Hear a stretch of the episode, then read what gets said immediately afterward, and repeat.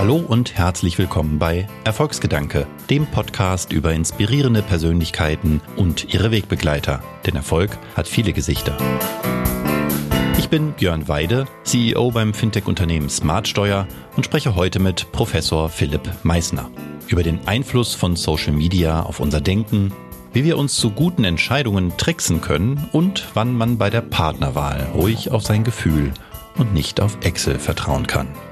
Wenn euch die Episode gefallen hat, abonniert uns gerne und lasst uns eine Bewertung da. Und jetzt gute Unterhaltung. Was war deine erste Entscheidung heute früh? Äh, Kaffee oder Tee. Und ich habe mich für Tee entschieden. Noch bevor du aufgestanden bist. Ja gut, dann wird es halt schon schwierig. Ne? Ich habe mich natürlich auch dafür entschieden, dann aufzustehen und aus dem Bett äh, aufzustehen. Ja, das stimmt. Siehst du, das gelingt meinem Pubertierenden ja nicht immer. ja, da ist man direkt bei der Frage, was sind so bewusste und unbewusste Entscheidungen? Und ich glaube, es ähm, läuft auch viel auf Autopilot einfach, worüber man sich dann eigentlich keine Gedanken macht, was dann aber tatsächlich auch kleine Entscheidungen sind, die man tagtäglich trifft. Ja, anders kann ich mir, und deswegen daher rührt auch die Frage, kann ich mir die Zahl, die du in deinem Buch, ähm, über das wir gleich sprechen werden, genannt hast, dass man am Tag 20.000 Entscheidungen trifft, ja auch gar nicht erklären, denn das wäre irgendwie rechnerisch, glaube ich, alle vier Sekunden eine. Mhm. Ähm, wenn ich die alle bewusst treffen würde, käme ich ja zu, zu gar nichts mehr. Ähm, aber damit erstmal herzlich willkommen, Philipp Meisner.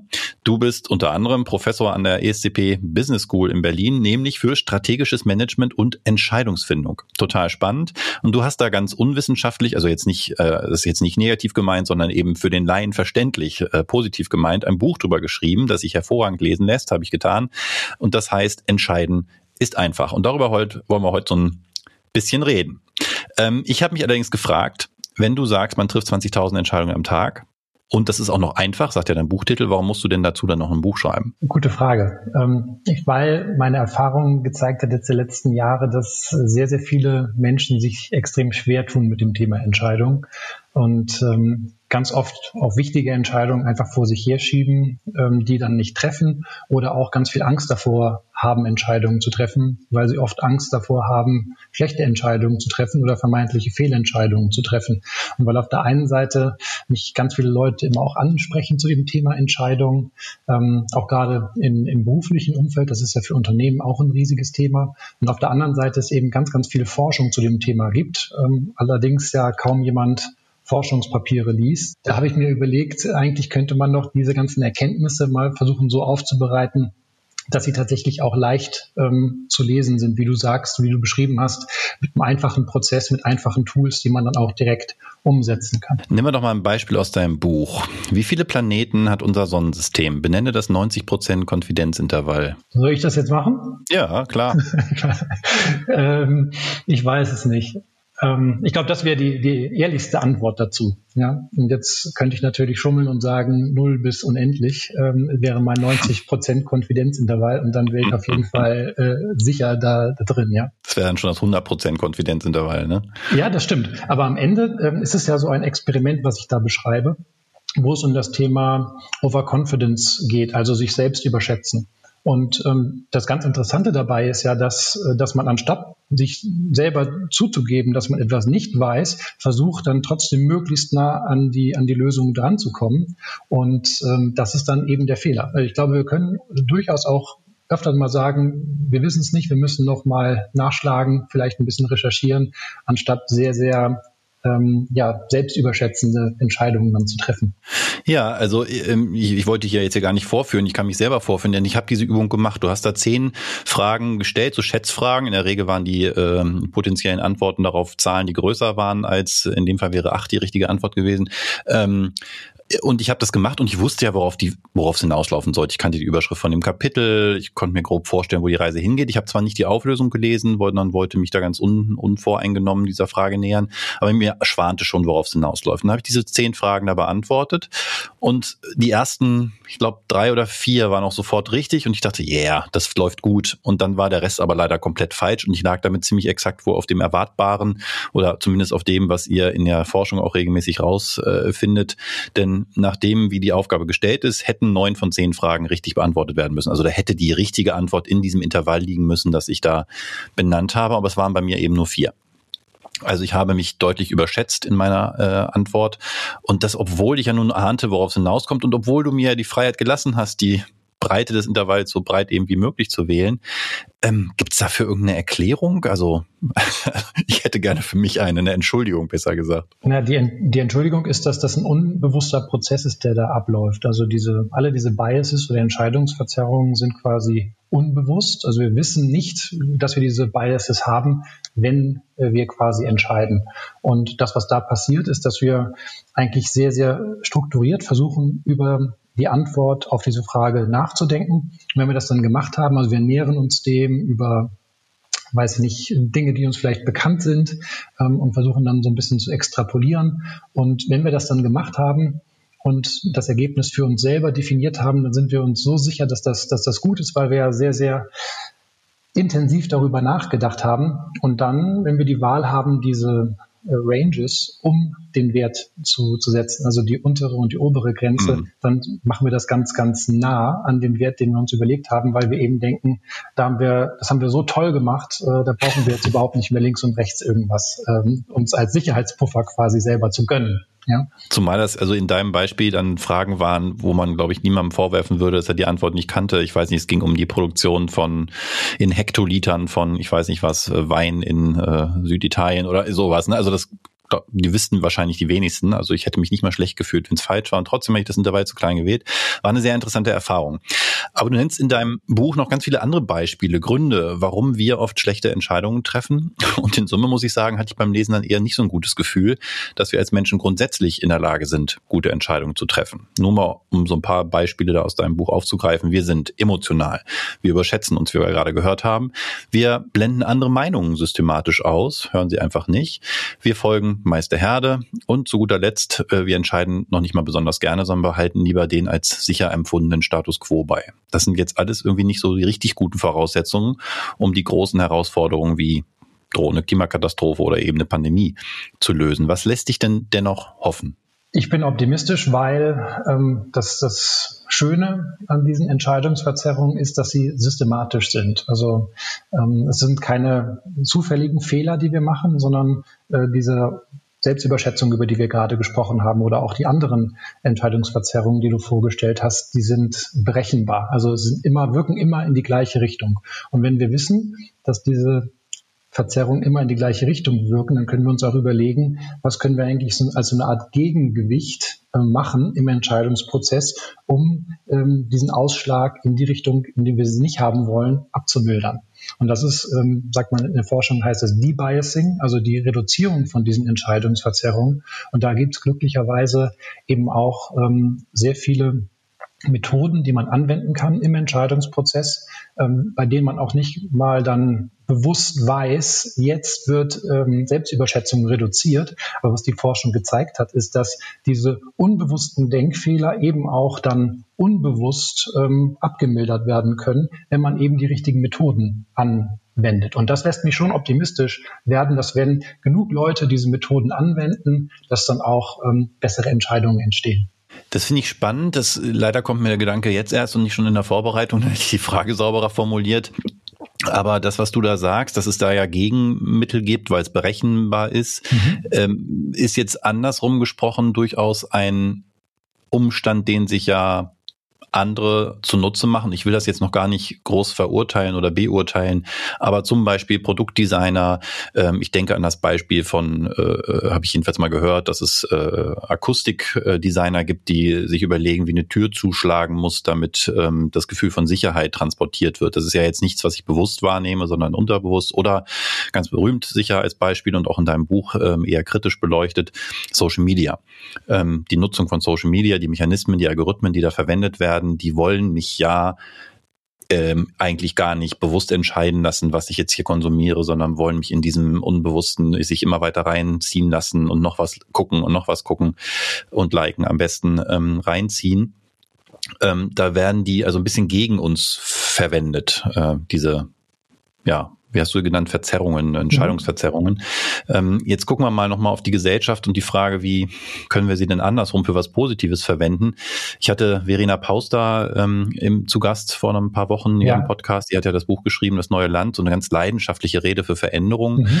überhaupt in vielen Bereichen. Sie hat aber im letzten Kapitel über Digitalisierung und Innovation, das ist ja nur auch ein Thema von dir, mhm. ähm, zu, ist eher zu dem ernüchternden Entschluss gekommen. Ich zitiere sie da jetzt wörtlich. Wir haben kein Erkenntnisproblem, wir haben ein Umsetzungsproblem.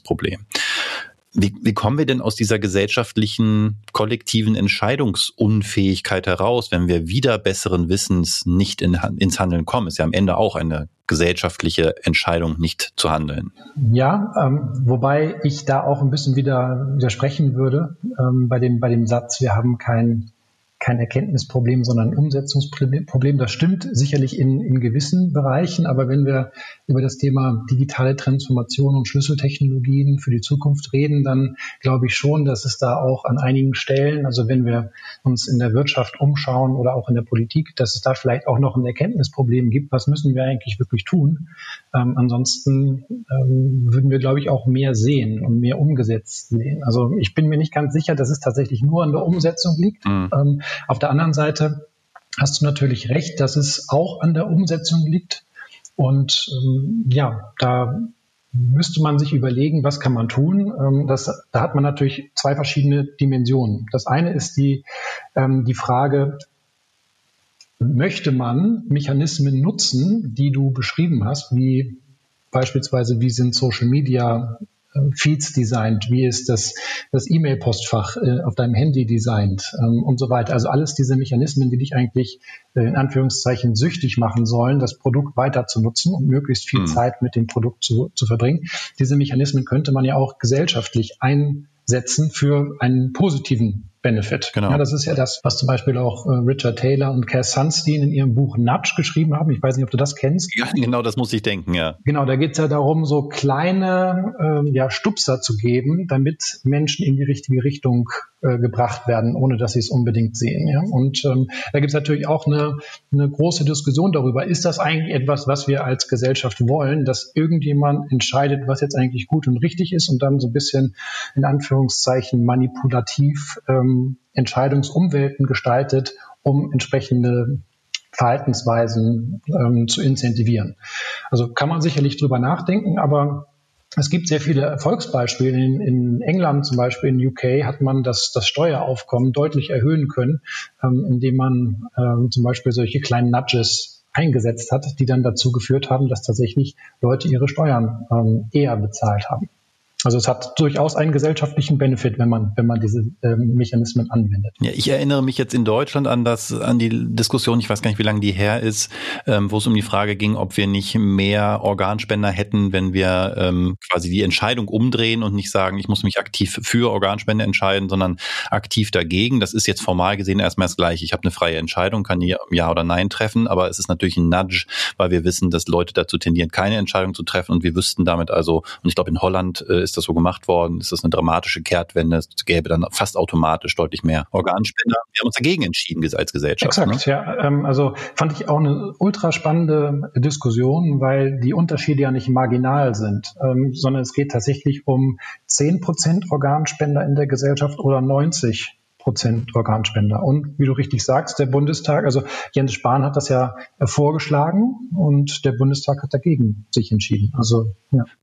Ja, ich tue mich ein bisschen schwer damit zu sagen, es ist jetzt eine Frage, wo es um Leben und Tod geht, weil, also ja, da geht es auf jeden Fall, aber ich meine, für denjenigen, der sich entscheidet, seine Organe zur Verfügung zu stellen, das finde ich, ist ja fast schon eine Verschwörungstheorie zu sagen, wenn ich da einmal Ja sage, dann, dann drohe ich eher ähm, also, einer Entscheidung zu erliegen zugunsten meiner Organe und gegen mich. Ähm, aber äh, insofern schwierig der Vergleich, aber warum wollen wir als Gesellschaft es zulassen, dass solche Nudging-Mechanismen quasi gegen uns verwendet werden und uns in Abhängigkeiten für Social Media und auch Chips und ich weiß nicht was, wo überall dran geforscht wird, mich dazu zu bringen, noch mehr davon zu konsumieren, obwohl ich weiß, dass es nicht gut für mich ist. Und da, wo sie uns zu, als Gesellschaft helfen könnten, da lehnen wir sie ab, ist ja eigentlich absurd. Ja, ich glaube gar nicht mal, dass wir das als Gesellschaft, das ist immer so, ähm, so sehr global betrachtet, wir als Gesellschaft. Also ich glaube nicht, dass äh, die Gesellschaft sich darüber im, im Klaren ist oder die, die Mehrheit der, der Menschen in Deutschland sich darüber im Klaren sind, dass es diese Möglichkeiten überhaupt gibt und, und welche positiven Wirkungen da möglicherweise auch daraus entstehen können. Also ich, ich glaube erstmal, ähm, darüber aufklären, äh, vielleicht auch mal eine Debatte darüber zu führen, ob sowas vielleicht gut ist äh, oder nicht. Das könnte schon mal der erste Schritt sein. Ähm, und dann kann man, muss man ja nicht gleich, sagen wir mal, das auf gesamtgesellschaftlicher Ebene machen, sondern es kann ja auch jeder für sich selber machen und, und entscheiden. Also ähm, du hattest anfangs gesagt, dass Unternehmen teilweise diese Mechanismen auch versuchen anzuwenden, um beispielsweise die, die Zeit, ähm, die man Videos guckt im Internet, äh, zu erhöhen und so weiter. Ähm, da gibt's ja Bücher auch zu. Also es gibt zum Beispiel ein Buch, das heißt Hooked, wo diese ganzen Praktiken, Techniken sehr, sehr gut ähm, zusammengefasst werden. Genauso gibt es jetzt ein, ein Buch von dem gleichen Autoren, das heißt Indistractable, ähm, wo man lernen kann, mit einfachen Mechanismen, mit einfachen Methoden quasi ähm, genauso wie Biases, Debiasing zu überlegen, wie kann ich eigentlich ja mich davor schützen, wenn ich das möchte, ähm, vielleicht zu viel Videos online zu gucken. Und ähm, insofern gibt's da diese, diese Mechanismen, diese kleinen Nudges, diese kleinen Verhaltensänderungen, ähm, diese kleinen Prozessänderungen, die man selber gestalten kann und ähm, Vielleicht kann man ja auch klein anfangen und tatsächlich äh, solche Mechanismen vielleicht erstmal versuchen, ähm, auch in der in einer breiteren Gesellschaft vielleicht auch umzusetzen. Und wenn man dann für sich selber erkennt, ähm, dass man mit solchen kleinen Tricks in Anführungszeichen ähm, einen positiven Beitrag ähm, einfach bekommen kann. Also wenn man zum Beispiel sich entscheidet, ich möchte mehr Sport treiben, ich möchte gesünder essen, was kann ich jetzt gerade zum, zum Jahresende, Jahresanfang sind das ja immer gern genommene, gerne genommene ja. Themen, äh, die Vorsätze fürs neue Jahr. Wie kann ich vielleicht tatsächlich auch diese psychologischen, verhaltenswissenschaftlichen Erkenntnisse dafür nutzen, dass dass diese Gewohnheiten vielleicht eher etabliert werden bei mir. Und ähm, wenn man dann merkt, dass das funktioniert, das ist vielleicht gut, ähm, vielleicht kann man das dann auch auf andere Ebenen übertragen. Also dann werden wir natürlich neben deinem Buch auch das Buch mal in die Shownotes packen. Interessanterweise kenne ich tatsächlich das Buch Hooked, aber nicht das Buch Indistractable. Das ist auch ganz neu. Ähm, ah, okay, okay, dann habe ich es noch nicht allzu lange verpasst, aber dann werde ich mir das mal zu Gemüte führen. Das klingt ja super spannend. Ähm, jetzt waren wir einmal kurz auf der ganz gesellschaftlichen Ebene. Wir waren mhm. vorhin am Anfang auf der Perso persönlichen Ebene. Mhm. Ich würde ganz gerne ein bisschen ehrlich gesagt auch so aus eigenem Interesse als Geschäftsführer hier von einem Unternehmen, die wir uns viel mit Organisationsfragen beschäftigen, eben auf die Ebene der Organisation und organisationaler Entscheidungen kommen. Du hast, ich glaube, es war gestern sogar erst ähm, einen LinkedIn-Beitrag oder auf LinkedIn was gepostet über eine äh, Studie, ich glaube von Bain Company. Mhm. Studie ausge durchgeführt und ich konnte leider nicht so genau rausfinden, wie sie das gemacht haben.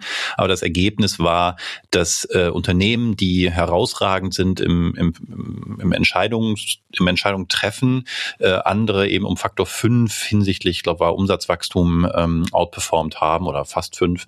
Ähm, das ist ja also ein sehr messbarer, offensichtlich nachweisbarer Vorteil, den äh, eine bewusste Beschäftigung mit dem Thema Entscheiden hat. Ähm, mhm. Unterscheidet sich organisationales Entscheiden und ein guter Entscheidungsprozess dort von dem, was du in deinem Buch, ähm, so lese ich das Buch jedenfalls eher aus einer persönlichen Sicht, beschreibst? Also schon ein, ein bisschen, weil man im Unternehmen ja in der Regel ähm, mit mehreren Zusammenentscheidungen trifft. Das heißt, da geht es auch oft um, um Gruppenentscheidungen und die Methoden und Prozesse hinter Gruppenentscheidungen.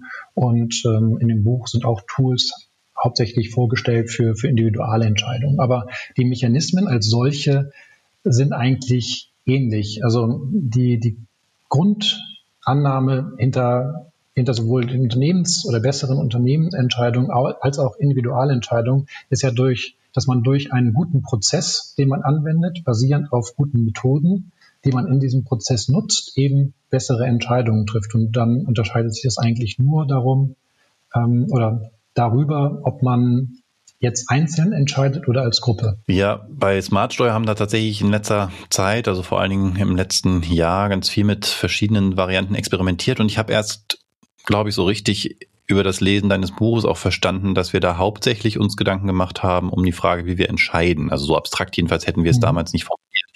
Nur so als Beispiel, wir hatten heute Morgen ein Meeting, das haben wir ungefähr einmal im Monat, das nennen wir Thesenbazar und ich will da jetzt gar nicht ins Detail gehen, aber es geht darum, wie wir als Unternehmen seit der Abschaffung von Hierarchien und Abteilungen denn entscheiden, welchen größeren Projekten wir uns widmen.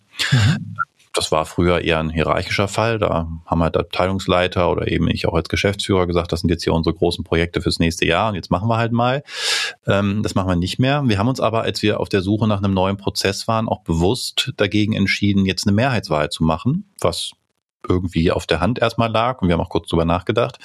Aber wir sind, haben uns dagegen entschieden, weil wir gesagt haben, wir wollen eigentlich nicht, dass innovative Projekte daran scheitern, dass sie gerade zu Beginn oft eben noch keine überzeugenden Antworten für die Mehrheit darstellen, sondern erstmal einer kleinen Gruppe, ähm, wo es erstmal eine kleine Gruppe mit viel Engagement braucht, die vielleicht auch erstmal den Beweis antreten muss, dass etwas äh, interessant genug ist. Und deswegen, wir nennen das, äh, stimmen wir mit den Füßen ab, also indem einfach die Menschen, die sagen, sie können sich dafür begeistern, sie glauben daran, ähm, das Projekt starten, mhm. ähm, unabhängig davon, ob die Mehrheit dafür ist oder nicht. Mhm. Kennst du äh, solche oder ähnliche Mechanismen auch, die jetzt so, ich, ich habe mich eine Weile damit beschäftigt, ich habe jedenfalls nicht ganz viel gefunden zu solchen Fragen, aber äh, weil Entscheidungen doch traditionell eher anders sind, nämlich Einzelentscheidungen. Du hast jetzt gerade gesagt, Organisationen treffen häufig auch als Gruppe Entscheidungen, aber klassischerweise ja dann doch vielfach, zumindest als Tiebreaker, über Hierarchien und damit formale Macht. Ändert sich da gerade was in Unternehmen, nicht nur bei uns? Also ich glaube, was du beschrieben hast, ist ja auch so ein bisschen die, die Rahmenbedingungen zu schaffen, damit sich dann die einzelnen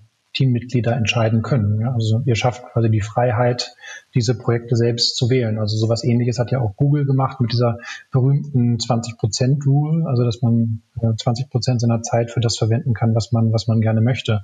Und ähm, es ist schon so, dass ich beobachte, du hattest diese Bain-Studie angesprochen. Äh, es gibt auch noch andere von McKinsey zum Beispiel gibt es eine Studie, die auch zeigt, dass man den ähm, ähm, Total Shareholder Return halt wirklich signifikant erhöhen kann durch bessere Entscheidungsprozesse. Und was ich beobachte, ist, dass gerade in den USA immer mehr Unternehmen sich diesem Thema auch systematisch widmen. Also ob das Apple ist, ob das Alphabet ist, ob das Amazon ist, ob das Goldman Sachs ist. Da gibt es ganz, ganz viele, die ähm, tatsächlich systematisch ihre Prozesse analysieren und unterschiedliche Tools und Methoden dann, dann anwenden. Es schwappt langsam auch nach, nach Europa rüber. Ähm, aber ich glaube schon, dass da ein gewisser Paradigmenwachs, äh, ein Paradigmenwechsel stattfindet. Und ähm, dann natürlich das ganze Thema New Work, was du ja auch mit, mit ansprichst, ähm, ist natürlich auch etwas, was nochmal, was Hierarchielevels und die Art und Weise, wie man miteinander ähm, interagiert in Unternehmen, nochmal auf den Kopf stellt. Ne? Als ich ähm, nach deinem Buch äh, gesucht habe, ähm, da wurde mir dann in diesen klassischen, ne, wer sich für dieses Buch interessiert, interessiert sich auch, ein Buch vorgeschlagen, das sich mit dem, und jetzt wollte ich gerade noch verzweifelt rausfinden, wie man das Wort ausspricht. Ich meine, Cinefin wird jedenfalls mehr oder weniger geschrieben, Framework beschäftigt, also C-Y-N-E-F-I-N, ähm, das uns so auch ein bisschen angeleitet hat bei den Fragen, wie wir hier uns organisieren. Ähm, da habe ich gelernt, dass bevor man etwas entscheidet oder sagen wir, es wird ein bisschen anders formuliert in dem Framework, bevor man an die Lösung eines Problems rangeht, sollte man sich erstmal Gedanken darum machen, um welche, um welchen Komplexitätsgrad es sich denn handelt. Denn es ist ja schon nicht unerheblich, ob ich etwas entscheiden möchte, was überhaupt entscheidbar ist, ähm, weil ich da, und das ist das, was das ein Framework dann halt sagt, weil es sich um ein kompliziertes Problem handelt, das ich mit genügend Nachdenken und äh, Ratschläge einholen und Expertenmeinungen überhaupt lösen kann, oder eben um ein komplexes Problem, wo sich die Auswirkungen meiner Entscheidung eben gar nicht vorhersagen lassen. Ähm, inwieweit sollten solche Dinge im insbesondere Unternehmenskontext eine Rolle spielen oder siehst du, dass es das zunehmend tut? Also ich beschäftige mich ja hauptsächlich mit ähm, strategischen Entscheidungen im Unternehmenskontext und da sind eigentlich immer die Entscheidungen so, dass man den direkten Erfolg oder die Auswirkungen nicht unbedingt absehen kann, beziehungsweise äh, man nicht in die Zukunft schauen kann. Und ähm, wenn man Vorhersagen machen will, dann sind die eigentlich per se immer falsch. Also man kann sich natürlich eine möglichst gute Datenbasis über, über heute ähm, nehmen, um die Entscheidungen zu treffen. Aber viele sind ja auch, also wollen unbedingt ein bisschen in die Zukunft gucken. Das funktioniert eigentlich nicht. Also, und in so, so ein bisschen das, was du beschreibst, ist ja auch die, der Unterschied jetzt zwischen kleinen und großen Entscheidungen, zwischen ähm, Entscheidungen mit ähm, einem großen Upside, möglicherweise auch großem Downside-Potenzial und möglicherweise eher kleineren Auswirkungen. Und natürlich muss man da anders drüber nachdenken. Also ich würde jetzt auch keinen, keinen großen, komplexen Entscheidungsprozess oder möglicherweise verschiedene Entscheidungstools ähm, anwenden, wenn die die Auswirkungen von der Entscheidung nicht potenziell auch wichtig sind für mich oder für mein Unternehmen. Ansonsten lohnen sich ja die Ressourcen auch nicht, die man da einsetzt. Da zitierst du, ich weiß nicht mehr von wem es war, Susan Welch vielleicht, ein äh, Framework 10-10-10 kannte ich vorher nicht. Man solle sich äh, fragen, welche Auswirkungen oder welche Folgen hat meine Entscheidung in zehn Minuten, in zehn Monaten und in zehn Jahren. Fand ich ganz interessant, weil doch gerade mit der Distanz über die Zeit manche Entscheidung weniger dramatisch erscheint, wenn man sie aus der Perspektive sieht. Absolut. Und ich finde auch ganz, ganz ähm, spannend, das ist auch ein Zitat aus dem Buch ähm, von dem Richard Branson, der ja auch ähm, sehr, sehr erfolgreicher Unternehmer, ich glaube vielleicht sogar der erfolgreichste Unternehmer, der hat, glaube ich, die, die meisten Unicorns äh, gegründet ähm, in Summe. Und der sagt, er denkt halt sehr, sehr stark immer über Downside-Risiken nach. Also wie kann ich eigentlich mich absichern gegen potenzielle Verluste und um mich dann in die, in die Lage zu versetzen, ähm, Entscheidungen vielleicht einfacher zu treffen, weil das Verlustpotenzial nicht so groß ist. Also auch eine, spannende Art, finde ich, über, über Risiken nachzudenken im Kontext von Entscheidungen, weil ich glaube, diese, diese beiden Bereiche, also wie, wie sehe ich eigentlich Risiken, wie, wie nehme ich Risiken wahr und ähm, wie gehe ich mit Risiken auch im Rahmen meiner Entscheidung um, gerade wenn es große Entscheidungen sind und man eben nicht weiß, wie sie sich in der Zukunft auswirken. Bringt mich zu einer ganz anderen Thematik. Ähm, was ich hochinteressant fand, war, dass du das vielleicht bekannteste Entscheidungsframework, wenn man das überhaupt so nennen will, ähm, nämlich die Intuition oder das umgangssprachlich Bauchgefühl, ähm, bewertest und sagst, das ist durchaus ein legitimes Entscheidungsframework unter, ich glaube, es waren zwei Voraussetzungen. es muss genügend Erfahrung in dem Umfeld, in dem ich da die Entscheidung treffe, vorliegen, um mich auf meine Intuition verlassen zu können und eine Berechenbarkeit. Und dann hast du zwei Beispiele aus dem privaten Umfeld gebracht, wo du sagst, genau da, wo man sie am häufigsten verwendet, vielleicht eben diese Intuition und wo ehrlich gesagt ich sie auch klassischerweise verortet hätte, da genau machen sie nämlich gar keinen Sinn. Und das eine war die Partnerwahl und das andere ein Karriereschritt mit dem Argument, völlig nachvollziehbar, wenn man sich einmal Gedanken macht, dass man beide Entscheidungen in der Regel nicht so wahnsinnig oft im Leben trifft, als dass man eine wahnsinnig große Entscheidungsdatenbank schon hat, auf der die Intuition äh, gründen kann. Wieso verwenden wir ausgerechnet für solche Entscheidungen dann doch dieses traditionelle Bauchgefühl, diese berühmte Intuition. Also ich glaube, bei der Partnerwahl sich auf seine Gefühle zu verlassen, ist jetzt nicht, nicht so falsch. Ich müsste ein Gespräch mit meiner Frau führen, ich bin, da bin ich ein bisschen beruhigt.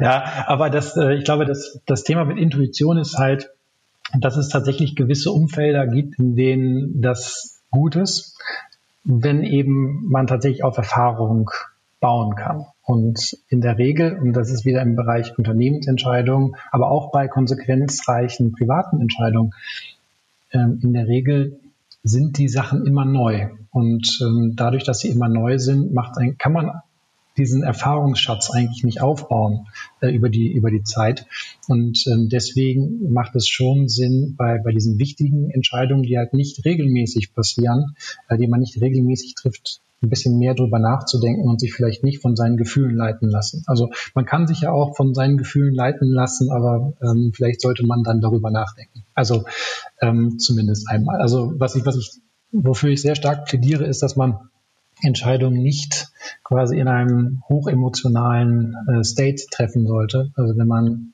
zum Beispiel besonders fröhlich, euphorisch ist, wenn man besonders ängstlich ist, ähm, oder vielleicht wütend, ja, dann sollte man vielleicht lieber noch mal einen Tag abwarten und dann am nächsten Tag mit einem klaren Kopf ähm, entscheiden. Gib uns doch vielleicht am besten mal ein praktisches äh, Beispiel. Jedenfalls vermute ich, dass du es uns geben kannst, denn du hast ähm, mal mindestens eine ähm, so aus deinem Lebenslauf ablesbare Entscheidung getroffen, ähm, die wahrscheinlich ein bisschen weitreichender war. Du hast nämlich nach einer erfolgreichen Bankkarriere nochmal die Studien, nicht Schulbank, gedrückt. Kannst du mir sagen, ob und in welcher Form du damals vielleicht schon das befolgt hast, was du jetzt in deinem Buch beschreibst? Also wie hast du so eine Entscheidung damals getroffen?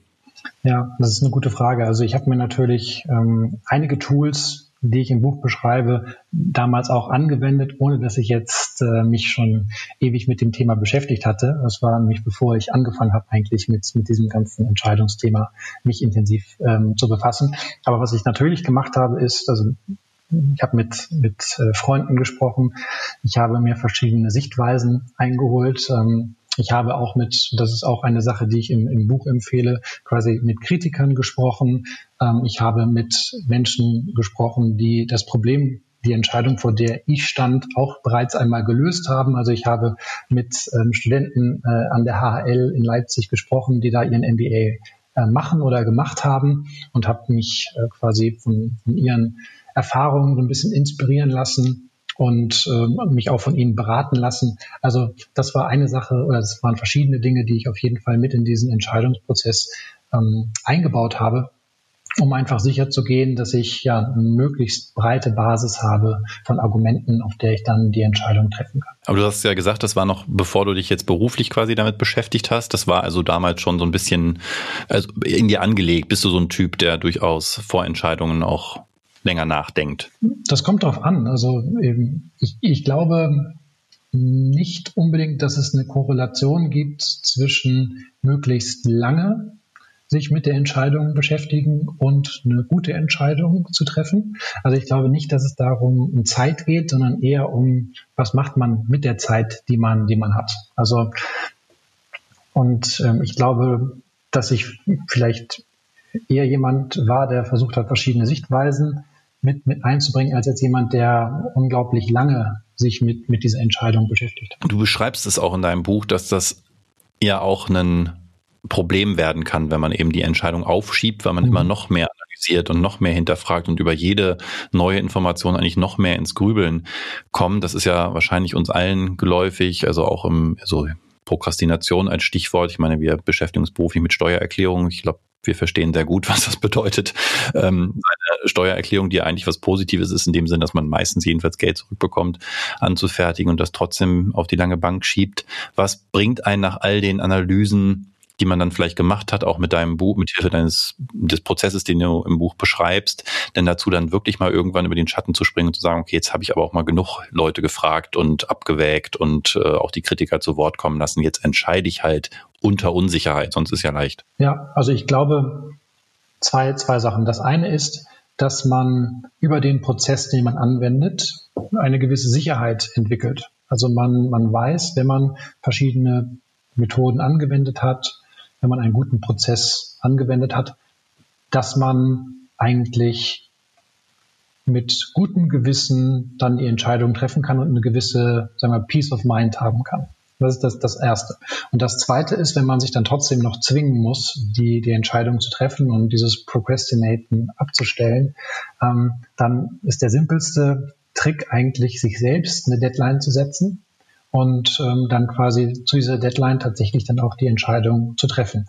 Und ähm, wenn man, obwohl man das gemacht hat, dann trotzdem nicht zur Deadline die Entscheidung trifft, gibt es auch noch so ein bisschen die etwas härtere Variante, dass man sich selbst ähm, unter Druck setzt und zum Beispiel sozialen Druck erzeugt. Ja, also man könnte zum Beispiel sagen, man man postet das irgendwo auf Social Media oder so und sagt, jetzt mache ich äh, das, ich treffe dann die Entscheidung. Ähm, meine ganzen Freunde wissen, dass ich erzähle das äh, fünf Freunden von mir und sage, äh, bis Sonntag gebe ich die Steuererklärung ab oder am Montag fange ich an mit, äh, mit Meditation und mache dann täglich zehn Minuten Medit Meditation.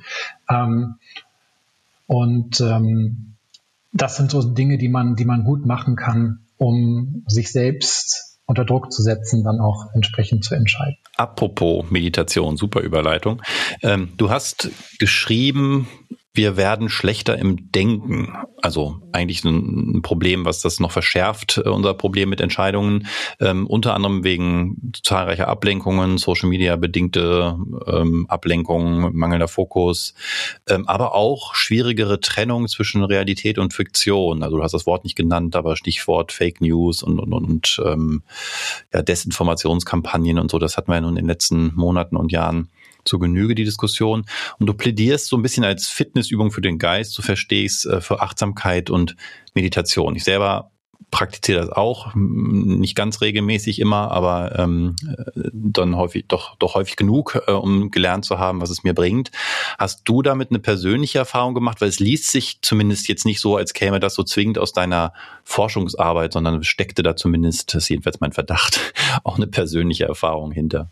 Ja, also ich habe tatsächlich ähm, das Thema Meditation kennengelernt auf einer Konferenz, einer Web Summit Konferenz vor einigen Jahren. Da war halt der, der Gründer von Headspace und hat da einen Vortrag gehalten über, über Meditation und Achtsamkeitsübungen und welche Effekte das hat auf ähm, die Art, wie man denkt. Und dann habe ich direkt mir die, die App runtergeladen und äh, damit gestartet und mache das eigentlich jetzt seitdem, ich glaube, das sind jetzt sechs, sechs Jahre oder so etwas regelmäßig. Und äh, ich habe eigentlich relativ schnell die, ähm, die Vorteile davon auch gemerkt. Und äh, wenn man sich dann natürlich, da kommt dann wieder der, der Professor durch, der dann das auch nochmal wissenschaftlich äh, untermauert haben will. Ähm, wenn man sich damit dann ein bisschen beschäftigt, dann findet man auch sehr, sehr viele Forschungsergebnisse dazu. Und ähm, das ist sogar auf der Headspace-Website jetzt ähm, alles ein bisschen zusammengefasst, um, weil ganz viele ja das Thema Meditation immer noch so ein bisschen in, in eine Esoterik-Ecke verorten. Ähm, und ich glaube, um dem auch entgegenzuwirken, hat auch Headspace jetzt als eine Meditation-App, gibt ja, ja einige, ähm, diese, diese Benefits, diese durchaus messbaren, auch äh, neurowissenschaftlich messbaren ähm, Vorteile äh, dann zusammengefasst. Also das hat mich dann auch sehr, sehr überzeugt und nicht nur in meiner persönlichen Erfahrung, ähm, quasi, wo ich gemerkt habe, dass man tatsächlich klarer wird, ähm, dass man besser mit, ähm, ja, auch mit, mit Emotionssteuerung umgehen kann und ähm, in wichtigen Entscheidungssituationen dann vielleicht auch ähm, die wenn man die, die Ruhe oder den, den Abstand hat, dann zu sagen, okay, jetzt treffe ich die Entscheidung vielleicht jetzt nicht, sondern warte noch mal eine halbe Stunde, geh vielleicht mal joggen ähm, oder treff die Entscheidung morgen. Ähm, jetzt liegt ja äh, zufällig die T3N, die, ich glaube, es ist die aktuelle, die titelt sogar achtsam führen, du musst, äh, so im, äh, im Star Wars Sprech.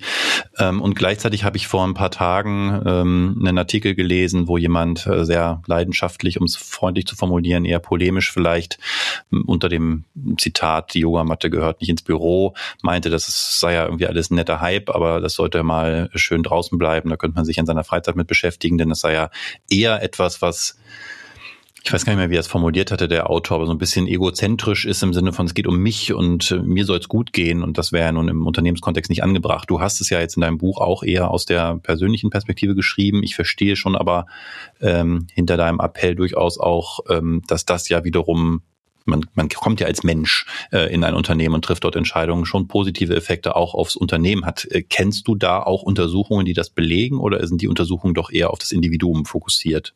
Gute Frage. Also es gibt mit Sicherheit da Studien. Ich habe jetzt aber keine parat. Ähm, also die, die ich kenne, sind tatsächlich dann eher so diese, diese neurowissenschaftlichen ähm, Studien, die sich direkt mit, mit der Wirkung auf, auf das Gehirn selbst ähm, auseinandersetzen, weil ich die eben auch am spannendsten fand ähm, zum Thema Neuroplastizität, dass sich tatsächlich die Struktur äh, des Gehirns verändert, wenn man, wenn man diese Übungen macht. Und ich finde das so überzeugend, ähm, das, das, deswegen hat mich das fasziniert.